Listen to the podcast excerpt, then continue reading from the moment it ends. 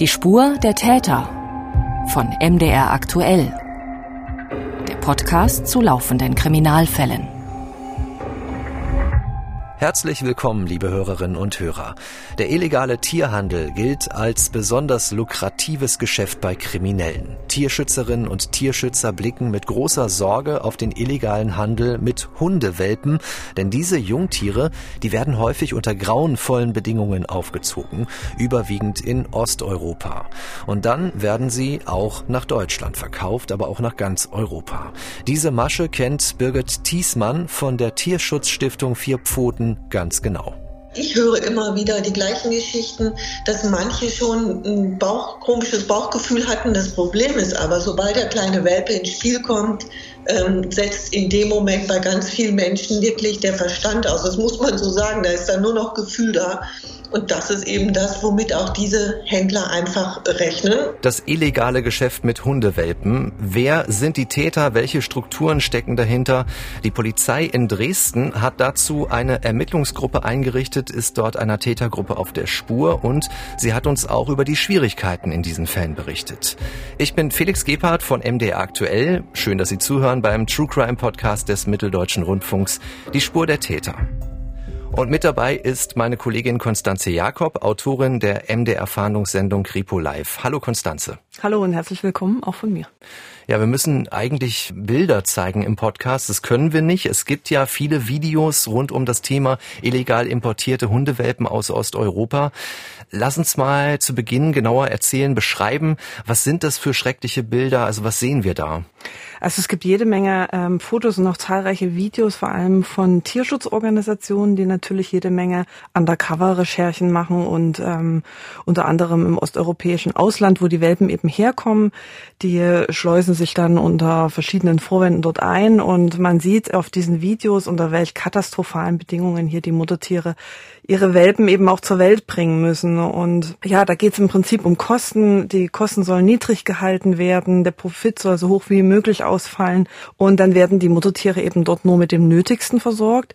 Die sind dort in kleinen, dunklen Verschlägen oder an kurzen Ketten gehalten. Die äh, sitzen dort in ihren eigenen Exkrementen und kriegen ähm, kaum frisches Wasser. Also es gibt da ähm, Fotos von den Futternäpfen, die wirklich verdreckt sind und was natürlich auch ein Ort ist, wo sich Krankheiten ausbreiten können. Ich habe ja auch ein paar Bilder angeschaut. Also die äh, Tiere laufen da teilweise auch in der Runde, weil sie auch gar keinen Auslauf haben. Also entweder an der Kette sind oder in viel zu kleinen Verschlägen sind. Genau, da wird keine Rücksicht drauf genommen, weil das, das kostet Geld. Das sind sehr viele Hunde an einem Ort und ähm, da kann nicht natürlich nicht jeder den Auslauf haben, den er eigentlich braucht.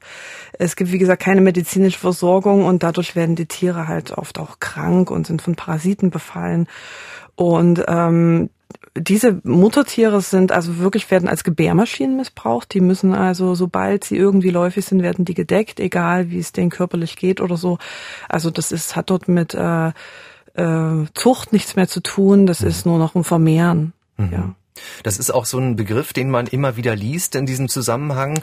Ähm, Vermehrerstationen oder auch Welpenfabriken, also da wird richtig von der Ware ausgegangen. Sind das treffende Worte? Was denkst du darüber? Also ich bin mit dem Begriff Welpenfabriken nicht so glücklich. Das passt für mich nicht so, weil es geht hier ja um Lebewesen und eben nicht um, um Gegenstände oder Dinge. Deswegen äh, bevorzuge ich und ich glaube auch die meisten Tierschutzorganisationen den Begriff Vermehrerstation, weil dort eben diese Tiere ja vermehrt werden. Das finde ich irgendwie besser. Du hast ja schon mehrfach recherchiert für unsere Fahndungssendung im MDR, im Fernsehen, bei Kripo Live hast du auch schon einen Film gemacht. Im, Im Moment entsteht auch ein neuer Film, eine neue Recherche.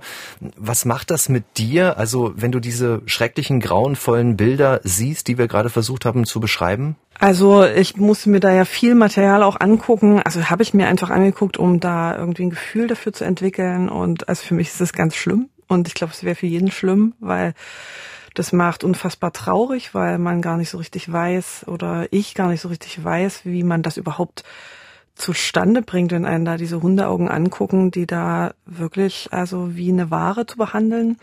Und man fühlt sich auch hilflos, weil ähm, natürlich will man da eigentlich sofort hinfahren und die Tiere retten. Mhm. Aber es gibt natürlich Tausende von diesen Vermehrerstationen und auf diese Weise ähm, da eine auszuheben oder so, das bringt gar nichts. Da muss man eben strukturell und ganz anders rangehen.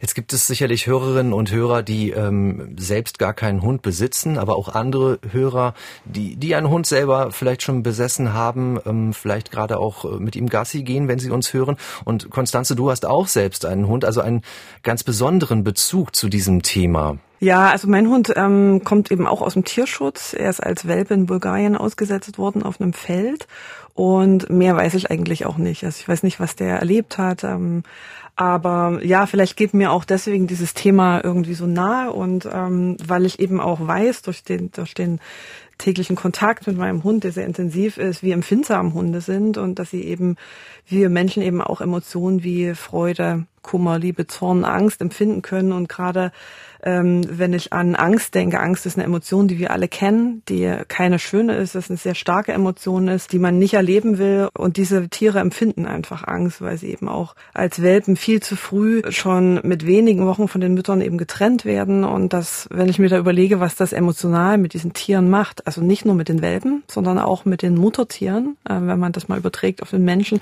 kann man sich das vielleicht so ein bisschen vorstellen, nachvollziehen. Das tut einfach irgendwie im Herzen weh. Um das aber nochmal klarzustellen, dein Hund äh, kommt nicht aus so einer Vermehrerstation. Du gehst davon aus, dass er unter ja, würdevollen Bedingungen aufgezogen wurde. Nee, würdevoll glaube ich jetzt nicht, weil er ist ja ausgesetzt worden. Ja? Also er hat irgendwo gestört und er ist ausgesetzt worden. Deswegen, ähm, aber ob der jetzt aus einer Vermehrerstation ist oder nicht, das weiß ich nicht. Äh, ich denke mir mal, äh, Vermehrer wollen Geld mit den Hunden machen. Wieso sollten die Welpen aussetzen?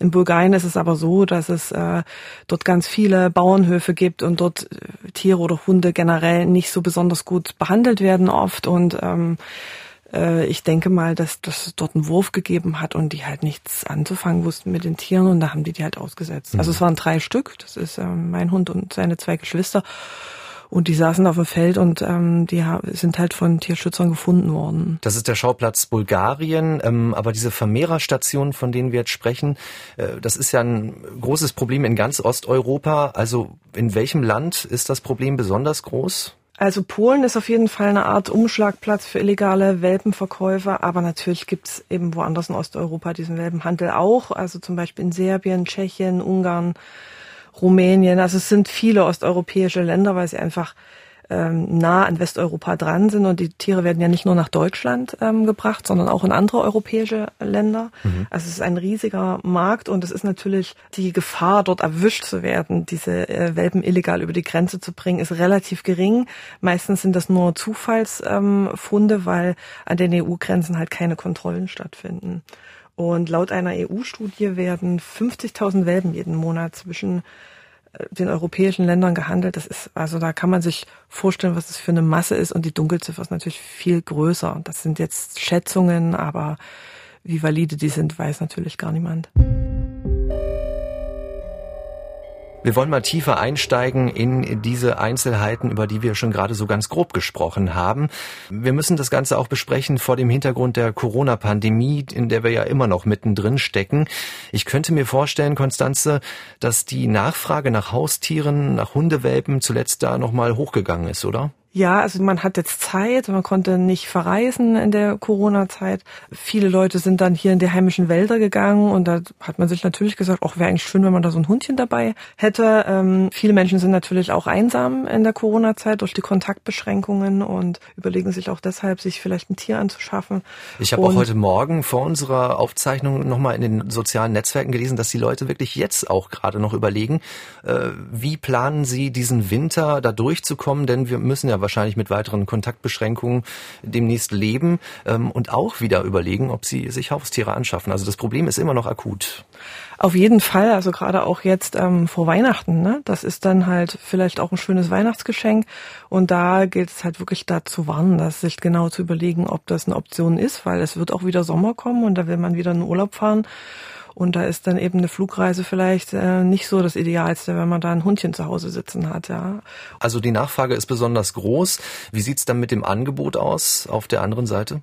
Leider ist die Nachfrage viel, viel größer als das Angebot, ähm, was seriöse Züchter oder eben auch Tierheime oder Tierschutzorganisationen abdecken können. Das haben die illegalen Welpenhändler natürlich erkannt und nutzen das für sich. Das Problem ist eben auch, dass wenn ich zu Hause sitze und mir überlege, ich möchte einen Hund haben, will man den am liebsten morgen neben sich auf der Couch sitzen haben. Mhm. Und äh, Menschen sind dann nicht geduldig. Man könnte ja auch warten, bis der Züchter wieder einen Wurf hat, sich anmelden und so. Aber dann dauert es halt vielleicht ein halbes oder ein Dreivierteljahr. Und die Zeit wollen die Leute halt einfach dann nicht warten. Und wie wir das alles so machen, äh, wenn wir was suchen oder so, wir tendieren dazu halt ins Internet zu gehen. Na klar, und, und da will man natürlich besonders gerne etwas schnell haben. Das wird einem am besten morgen schon per Post geschickt. Genau. Und Welpenhändler äh, haben auch das Potenzial erkannt. Die erreichen da eine riesengroße potenzielle Käuferschaft und die geben sich als Hobbyzüchter aus. Also die haben viele Accounts, ne, verschiedene unter falschen Namen auch, äh, setzen dort ähm, hübsche Fotos rein und ähm, ja, locken somit die potenziellen Käufer. Was sind da so für Preise angesagt? Also wie sieht die Entwicklung da aus? Also früher, früher, also ich rede jetzt hier jetzt mal von 2019, ähm, war es so, dass da ein Welpe durchschnittlich 850 Euro gekostet hat. Mhm. Das ist auch eine Stange Geld, aber beim Züchter zahlt man natürlich sehr viel mehr. Mittlerweile ist das Preisniveau liegt bei 1500 bis 2500 Euro, weil eben die Nachfrage so groß ist. Und da muss man sagen, hier spart man eben im Vergleich zum Züchter auch kein Geld mehr und hat noch die Gefahr, dass man möglicherweise eben keine äh, gültigen Papiere hat, der Hund krank ist und so weiter. Da kommen wir ja später noch dazu. Also man kann allein vom Preis auch gar nicht mehr unterscheiden, ob es ein Züchter ist oder ob es jemand ist, der einen über den Tisch ziehen will. Ja, das kann man nicht unterscheiden. Wir haben ja zu Beginn des Podcasts auch schon eine Tierschützerin gehört, ähm, die sich da ganz genau mit beschäftigt. Äh, gibt ja einen Haufen Tierschützer, die das immer wieder anprangern, dieses Thema. Ja, Birgit Thiesmann äh, arbeitet für die Tierschutzorganisation Vier Pfoten und die sagt eben auch, dass der Welpen Handel mit Corona extrem zugenommen hat.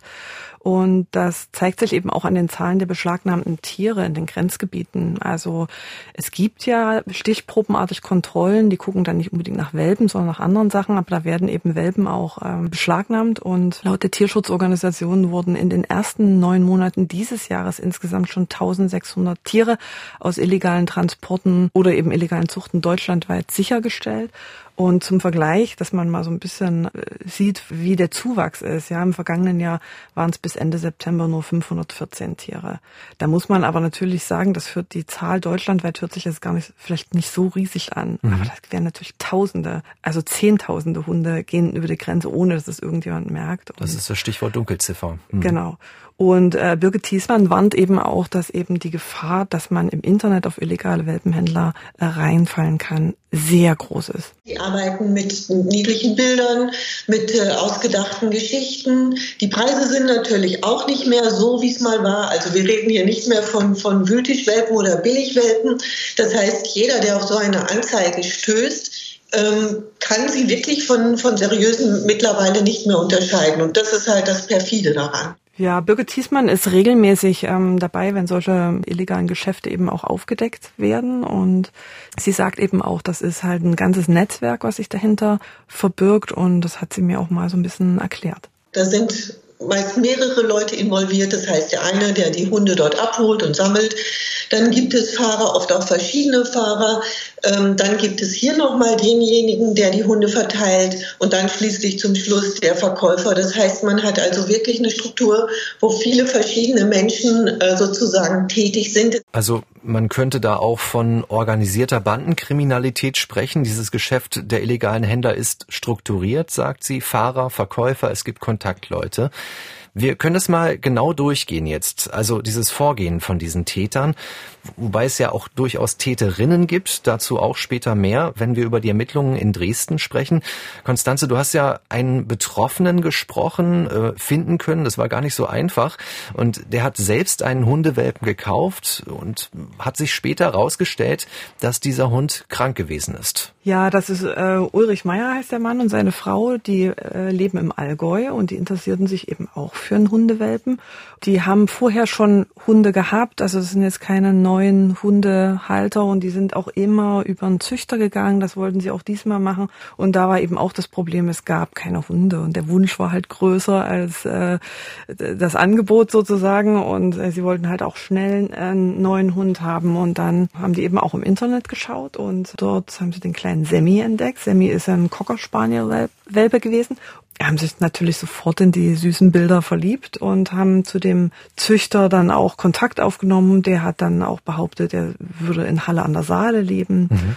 Ja, Ulrich Meyer hatte dann zu dem Verkäufer telefonischen Kontakt. Erstmal war die Stimme sehr sympathisch. Ähm, ich merkte schon, dass das also jemand ist, der jetzt nicht unbedingt Deutsch als Muttersprache hat, aber ja, es war also sehr sympathisch und dann eben einfach die Frage, wo er denn wohnt. Dann sagt er, wohnt in Halle an der Saale und dann dachten wir natürlich auch, dass der, der Hund, dass der Semi in Halle an der Saale sei. Er war überhaupt nie aggressiv, als wir das mit den Vermehrerhunden angesprochen haben und so weiter, ob er denn die Problematik kenne und so weiter, sondern ich hatte das Gefühl, er kommuniziert offen mit uns. Und er hat äh, in Kauf genommen, er, du hast gesagt, er kommt aus dem Allgäu, dass er bis nach Sachsen-Anhalt gefahren ist, um diesen Hund zu kaufen, also eine Strecke zurückzulegen. Genau, also der Ulrich Meyer hat natürlich auch versucht, sich vorher irgendwie so ein bisschen abzusichern und ähm, der hat ja, äh, wie wir gehört haben, auch diesen illegalen Welpenhandel angesprochen und hat den Verkäufer auch gefragt, naja, ist das denn hier ein Vermehrerhund? Und na klar, das würde wahrscheinlich auch niemand so zugeben, aber äh, dann hat der angebliche Hobbyzüchter eben auch zum Beweis da Fotos geschickt von Sammy und seiner Schwester in einer ganz süßen Umgebung und auch Videos und ähm, er ist sogar noch zu seiner äh, Tierärztin gegangen, hat ihr die ganzen Unterlagen, was er bekommen hat, äh, Fotos, Videos. Es gab auch einen Impfausweis, der wurde ihm auch eine Fotokopie von einem Impfausweis geschickt. Das hat er alles zu der Tierärztin getragen und hat die auch gefragt, ähm, was sie davon hält. Und die hat gesagt, hm, na ja, ähm, sie hat nicht so ein schlechtes Gefühl, er soll es probieren. Mhm. Und dann, ja, ist der, hat er diesen langen Weg äh, von seinem Dorf im Allgäu nach Halle an der Saale auf sich genommen und dort kam dann, ja, das böse Erwachen eigentlich. Er stand dann dort eben äh, vor einem Kleintransporter voller Käfige. Davor ein großer, kräftiger Mann, wie er mir erzählt hat, der kein Wort Deutsch sprach. Also der Mann, mit dem er telefoniert hat, war gar nicht vor Ort.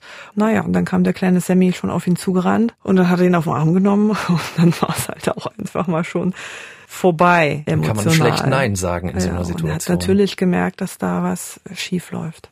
Und dieser Transporter stand der auf einem Parkplatz? Also du sagst äh, Käfige, wo andere Hunde auch zu sehen waren. Das war also kein Hof oder irgendwas? Nee, das war so eine, eine verlassene Tankstelle, glaube ich. Also ein Platz, wo jetzt nicht unbedingt eine Wohnadresse war, sondern an der Straße. Na gut, ich meine, der Hund rannte auf mich zu, sprang an mir hoch, ich nahm den Hund in den Arm und in dem Moment war klar, ich gebe dich nicht mehr her.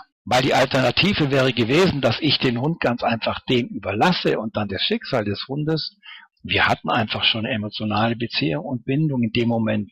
Und deswegen habe ich nicht dran gedacht, den Hund wieder herzugeben. Das gehört wahrscheinlich auch zu der ganzen Masche, ne? dass man mit ja. diesen süßen äh, Tieren irgendwie auch äh, spielt. Ja, auf jeden Fall. Das geht natürlich jedem so. Also mir würde es auch so gehen, wenn ich da einen Welpen sehe und dann diese Käfige, da, den würde ich natürlich auch nicht zurückgeben. Das wissen die Händler. Und damit spielen die natürlich auch, wie du schon sagst.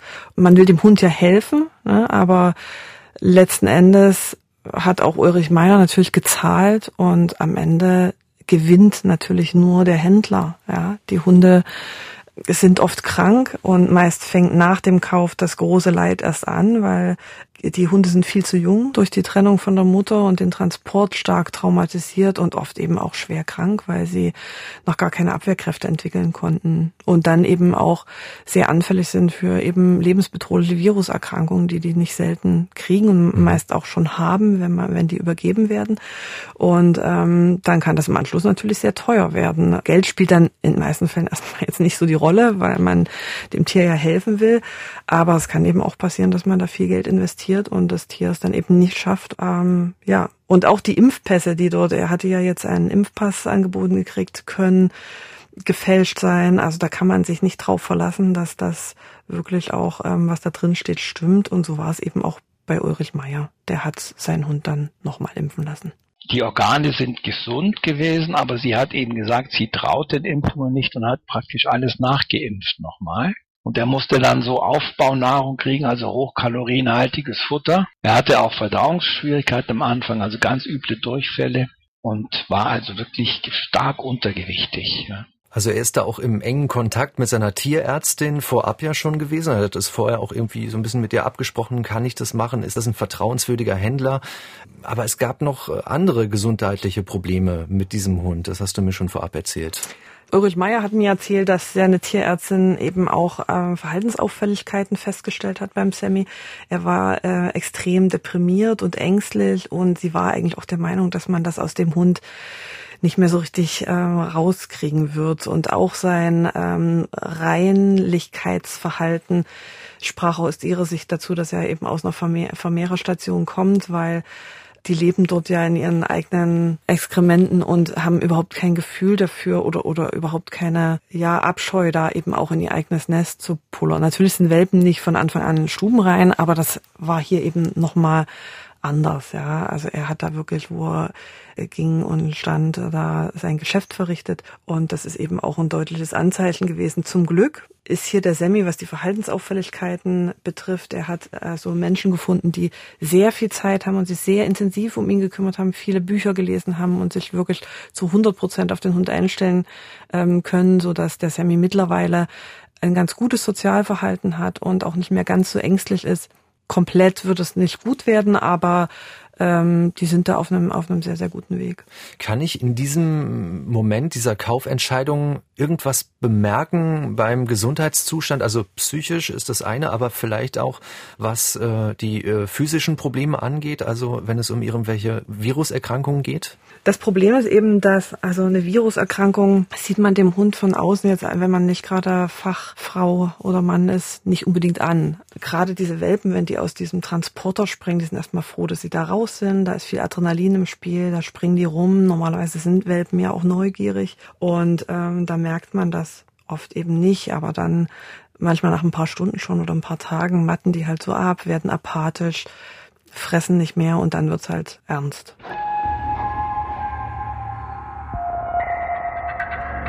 Es ist also eine emotionale Geschichte, mit der die Täter in unseren Fällen hier spielen. Ähm, wir wissen nicht genau, ob Tiere krank sind oder ob sie psychische Probleme haben, wenn wir sie kaufen wollen. Diese illegalen Händler sind oftmals auch später nicht mehr aufzuspüren, weil das Inserat unter falschen Namen aufgegeben wurde. Und am wenigsten steht natürlich das Schicksal der Tiere im Vordergrund. Welche Regeln gibt es eigentlich für solche Käufe? Das wollen wir nun besprechen. Also unter welchen Voraussetzungen können solche Jungtiere, solche Hundewelpen in unserem Fall tatsächlich und ganz legal verkauft werden? Also das Alter, bevor ein Welpe vom Muttertier getrennt werden darf, regelt die Tierschutz-Hundeverordnung in Deutschland.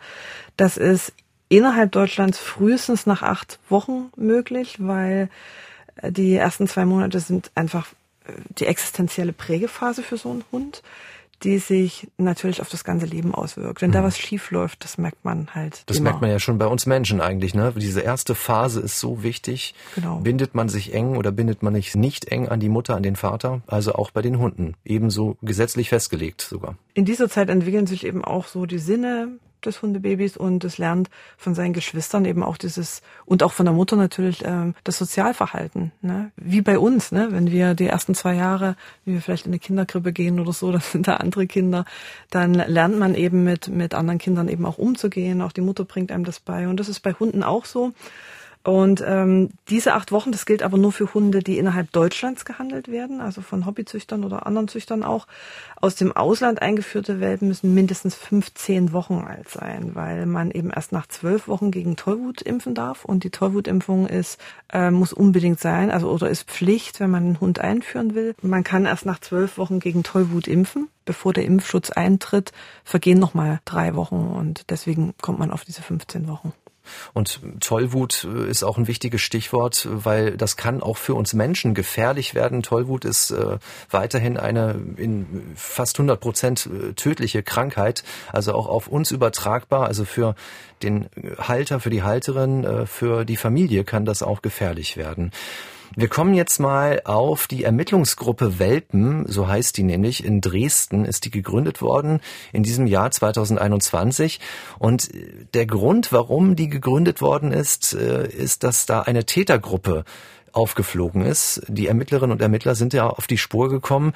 Ähm, die Hunde sind erst in Deutschland geimpft worden, also nicht in dem Land, wo sie eigentlich äh, aufgezogen worden sind. Genau, also die haben das irgendwie bewerkstelligt, dass sie eben diese Hunde illegal über die Grenze kriegen. Das machen ja viele so, das gelingt auch oft. Und dann haben sie sich bei deutschen Tierärzten als deutsche Hobbyzüchter ausgegeben und wollten eben ihren Wurf ähm, gechippt und geimpft haben. Und ähm, das haben die aber ein bisschen übertrieben, weil sie in relativ kurzer Zeit mit sehr vielen unterschiedlichen Welpen bei zwar unterschiedlichen Tierärzten aufgeschlagen sind, aber das ist natürlich äh, das aufgefallen, ja, mhm. also weil es eben auch unterschiedliche Rassen waren und ähm, man weiß ja, dass so ein, so ein Hund vielleicht zwei, maximal zweimal im Jahr werfen kann. Ähm, dann ist es natürlich aufgefallen, dass so viele verschiedene Hunde kamen. Und die Tierärzte sind aufgefordert oder sind verpflichtet, das dem Veterinäramt zu melden, wenn sie da irgendeinen Verdacht haben auf gewerbsmäßigen Hundehandel oder sowas.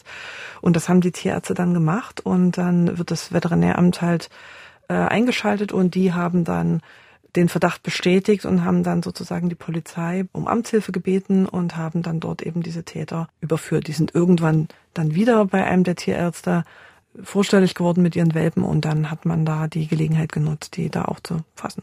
Also man könnte jetzt wertend sagen, diese Tätergruppe hat sich nicht so ganz besonders clever angestellt, weil sie ja äh, immer relativ äh, einen kleinen Kreis an Tierärzten angesteuert hat und so ist das aufgeflogen, so ist die Polizei denen auf die Spur gekommen. Genau, und wenn die wenn die da ein bisschen mehr drauf geachtet hätten, dass sie das besser verteilen, dann wäre es vielleicht tatsächlich nicht aufgefallen. Mhm. Ne? Dann hat sich aus diesem Verdacht heraus bei der Polizei, die haben dann mit der Staatsanwaltschaft gesprochen und die haben dann beschlossen, ja, wir gründen jetzt hier eine Ermittlungsgruppe, weil das offensichtlich hier im großen Stil betrieben wird und wir versuchen jetzt mal hier wegen Betrugs zu ermitteln. Ich habe mit dem Kriminalrat Patrick Wiese gesprochen. Das ist der Leiter der Ermittlungsgruppe und ähm, der hat mir erzählt, wie eben diese Täter ganz konkret ins Visier gekommen sind. Also wir ermitteln konkret gegen äh, eine Tätergruppierung aus drei Personen bestehend. Die Gruppierung ist gemischt, deutsch und osteuropäischer Nationalität. Und jeder in der Tätergruppierung hat eine entsprechende Rolle. Die deutsche Seite kümmert sich um, die, um den Kundenkontakt, potenzielle Käufer. Die osteuropäische Seite kümmert sich um die Akquise von Tieren und den, um das Beschaffen, die Verbringung, Transport über die Grenze. Also das ist organisierte Bandenkriminalität, die wir schon angesprochen haben. Da ist also Arbeitsteilung angesagt. Ähm, es gibt einen Verkäufer, es gibt jemanden, der vermittelt und es gibt jemanden, der die Hunde über die Grenze bringt. Wie konnten die Tatverdächtigen jetzt ganz konkret dargestellt werden? Ja, also irgendwann sind dann zwei, ein Mann und eine Frau aus der Tätergruppierung äh, wieder mit Welpen zum Tierarzt gekommen. Die Frau ist eine Deutsche, das heißt, die äh, spricht Hochdeutsch, um eben auch den Verdacht auszuschließen, dass es eben hier um, um osteuropäische Welpenhändler geht. Die hat das dann dort bei den Tierärzten auch geregelt und dann hat der Tierarzt eben die Polizei gerufen. So konnten die dort festgestellt werden bei dem Tierarzt. Und bei diesem Zugriff konnten wir zwei dieser drei Täter direkt feststellen. Die führten zwei äh, Golden Retriever Welpen mit, die eben durch den deutschen Tierarzt geimpft und gechippt werden sollten. Dann haben wir eine Absprache mit der Staatsanwaltschaft, ähm, kam man überein, dass man das als Betrug jetzt doch verfolgen möchte, weil ursprünglich ist eigentlich das eine Ordnungswidrigkeit, die das Veterinäramt gesondert verfolgt. Aber aufgrund der hohen Fallzahl ist ja von der Gewerblichkeit auszugehen und dann sind wir dann schon in diesem Betrugsverdacht drin gewesen und haben das eben auch im Zuge der Ermittlungsgruppe Welpen bearbeitet.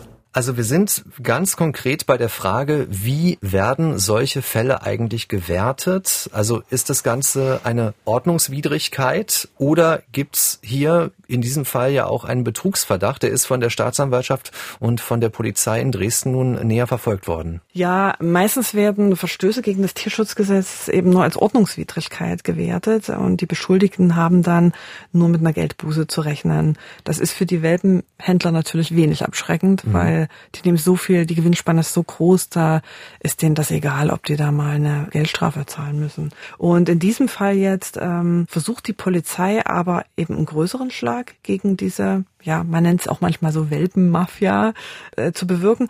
Und ähm, die Ermittlungen haben ergeben, dass diese Tätergruppierung tatsächlich illegal eingeführte Welpen in ganz Deutschland verkaufen. Also die sind dort rumgefahren und haben wirklich äh, nicht nur in Dresden, sondern eben auch in anderen Bundesländern mhm. die Hunde verkauft. Und das Schlimme daran ist, viele der Hunde waren schwer krank. Die wurden aber als gesund verkauft. Deshalb wird hier halt ein Betrug angenommen und da drohen halt dann auch höhere Strafen. Unser Ziel ist es, in Absprache mit der Staatsanwaltschaft hier einen Präzedenzfall zu schaffen. Es ist, glaube ich, jedem bewusst, dass sowas existent ist.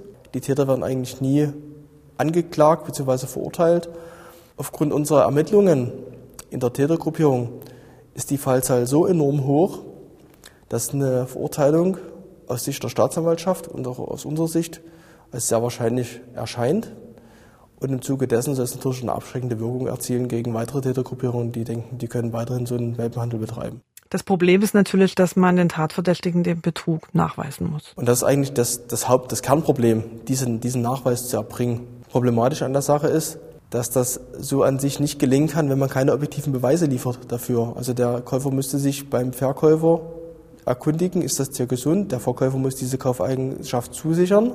Und jetzt muss man dem Verkäufer anhand seiner vielleicht bestehenden Kontakte nachweisen, dass er aber wusste, dass das Tier krank ist. Und das bedarf, einer, bedarf eines immensen Ermittlungsaufwandes, den wir halt auch betreiben momentan. Also um es nochmal zusammenzufassen, es muss nachgewiesen werden, dass der Verkäufer tatsächlich wusste, dass ein Hundewelpe krank gewesen ist bei dem Verkauf. Wie macht die Polizei das? Also wie sieht die Arbeit da konkret aus? Also das ist eine sehr akribische und langwierige Ermittlungsarbeit. Da werden eben Handys beschlagnahmt, Computer beschlagnahmt, da werden Kommunikation zwischen den Welpenhändlern und den Vermehrern analysiert. In manchen Fällen liegen auch Kaufverträge vor. Da wird dann geprüft, welche Eigenschaften zugesichert wurden. Da hat man ja ein Schriftstück und welche davon möglicherweise gar nicht eingehalten worden sind. Es ist schwer, denen das nachzuweisen, aber es ist nicht unmöglich. Wir haben mit dem Veterinaramt äh, Kontakt äh, gehalten, welche Tierärzte noch betroffen waren, ob sich Geschädigte gemeldet haben, dass wir als Polizei mit diesen Tierärzten, mit den Geschädigten in Kontakt getreten sind und ähm, Vernehmungen durchgeführt haben, um eben ganz eindeutig zu identifizieren, wer war denn jetzt von den Tätergruppierungen direkt an welchen Taten beteiligt. Also die Dresdner Polizei hat mir gesagt, dass sie da schon relativ erfolgreich sind und alles zusammengetragen haben. Und wie schon gesagt, die Täter sollten in ganz Deutschland aktiv gewesen sein. Auch dafür haben sie Belege gefunden, sind viel hin und her gefahren, um die Ware zu verkaufen. Äh, das scheint sich finanziell extrem gelohnt zu haben. Da ist auch noch der Punkt, die zahlen ja, weil sie sich als Hobbyzüchter ausgeben, ja auch keine Umsatzsteuer. Ja? Also mhm. wenn man das gewerblich betreibt, da ist dann hier ähm, vielleicht auch noch das Finanzamt gefragt, ne? dass, dass dort eben äh, Gelder unterschlagen worden sind, die da eigentlich hätten abgeführt werden müssen. Die Anklage jetzt konkret, was den Betrug betrifft, die soll jetzt noch bis Ende des Jahres eingereicht werden. Ähm, die Polizei schreibt da jetzt noch ihren Abschlussbericht und dann wollen wir hoffen, dass es da eben eine Verurteilung tatsächlich auch gibt. Nur ein Bruchteil der Welpen wird bei der Einfuhr nach Deutschland überhaupt entdeckt. Die anderen landen so in den Händen ahnungsloser Käuferinnen und Käufer, die dann oft einen viel zu jungen und todkranken Welpen mit nach Hause nehmen. Bei den Verkaufsplattformen im Internet, auch in den sozialen Netzwerken, da finden wir viele Anzeigen von Welpen, Verkäufern, bei denen wir uns aber nie ganz sicher sein können, ob sie uns die Wahrheit über die Herkunft der Tiere sagen. Konstanze, was fordern denn die Tierschützerinnen und Tierschützer, damit sich da etwas verbessert? Das große Problem ist eben, dass es auf diesen Kleinanzeigenportalen, da gibt es keine Identifizierungspflicht für die Anbieter. Und auch die äh, Hunde sind äh, überhaupt nicht registriert in, einem, in einer Art Heimtierregister oder sowas, so dass es für die unseriösen Welpenhändler eben sehr leicht ist, nach dem Verkauf einfach wieder abzutauchen, besonders wenn eben diese Anzeigen äh, unter falschem Namen dort in diesen Portalen erscheinen. Und ähm, die Tierschutzorganisationen sagen, wir brauchen hier ganz dringend eine zuverlässige Identifizierung aller Tierverkäufer auf den Online-Plattformen. Außerdem sollten nur gechippte und ähm, in einem Heimtierregister erfasste Tiere angeboten werden.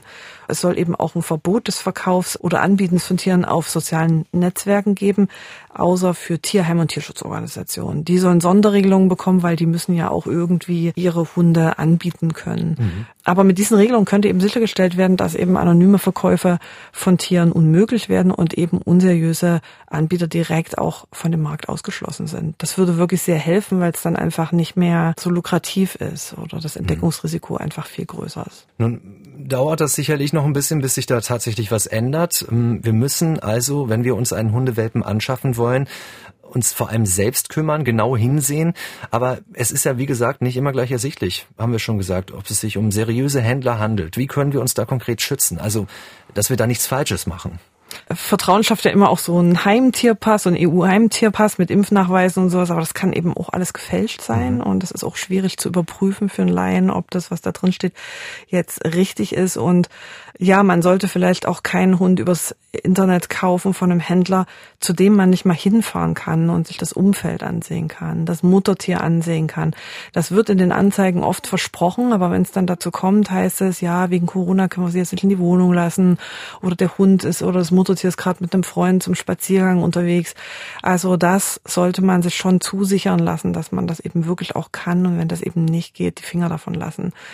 Vorsicht auch, wenn sich der Verkäufer überhaupt nicht für die eigenen Lebensbedingungen interessiert, weil normalerweise Züchter und auch Hobbyzüchter sind natürlich daran interessiert, dass ihre Welpen in gute Hände kommen. Und das ist auch auffällig, dass eben diese Verkäufer, diese illegalen Verkäufer gar nicht danach fragen. Die interessiert es gar nicht, ob man vielleicht ein Haus mit Garten hat oder das ist auch nicht notwendig unbedingt ein Haus mit Garten, aber wie die Lebensumstände sind, ob mhm. man sich um das Tier kümmern kann, wie viel Zeit man hat, wie es finanziell vielleicht aussieht, wenn dem Hund mal was passiert oder der krank wird.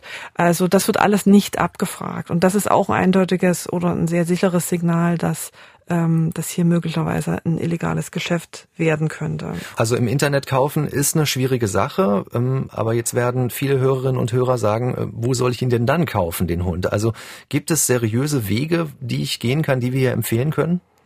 Also wenn man unbedingt einen Welpen will, ähm, kann man sich zum Beispiel an den Verband für das deutsche Hundewesen wenden und dort sich informieren nach Züchtern in der Nähe.